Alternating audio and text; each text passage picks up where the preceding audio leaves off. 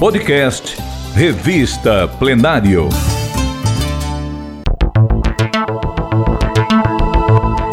Ouça agora a reportagem Dinossauros do Sertão, um passeio pelo Museu de Paleontologia de Santana do Cariri. Texto de Camilo Veras, publicado pela Revista Plenário na edição de maio e junho de 2018. Narração de Didio Lopes.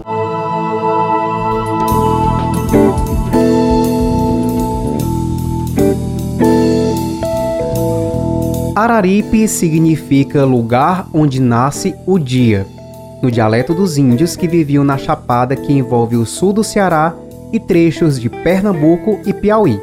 Poderia ser lugar onde nasce o mundo, afinal, a região é um arquivo a céu aberto de plantas e animais que habitavam a área há milhões de anos e de rochas do tempo em que a África, América do Sul, Antártida e Austrália formavam um só continente.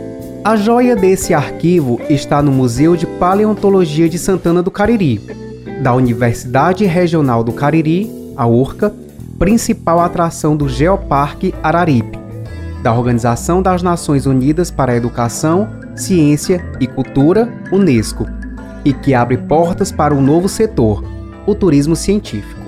O espaço contempla uma biblioteca temática, laboratório e um memorial em homenagem ao seu fundador, o ex-prefeito de Santana do Cariri e ex-reitor da Urca, Plácido Cidade Nuvens, que empresta nome à casa.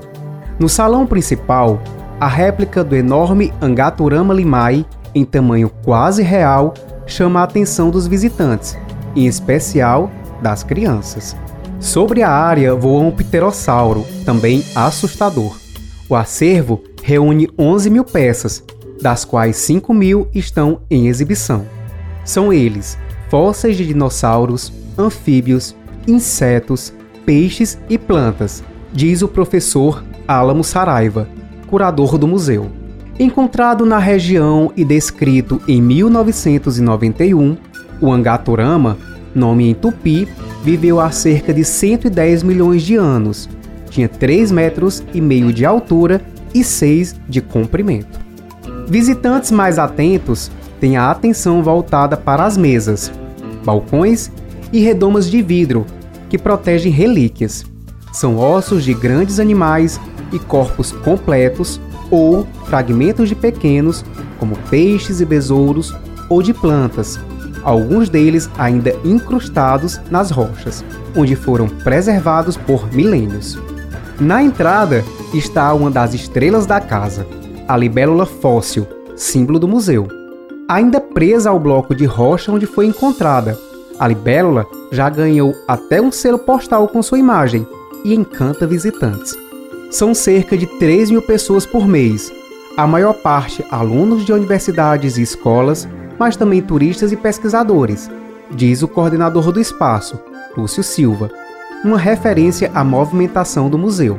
O curador Álamo Saraiva ressalta que são mais de 27 mil pessoas por ano, o que faz do Museu de Santana do Cariri um dos mais visitados do Brasil e principal recurso para o desenvolvimento da região.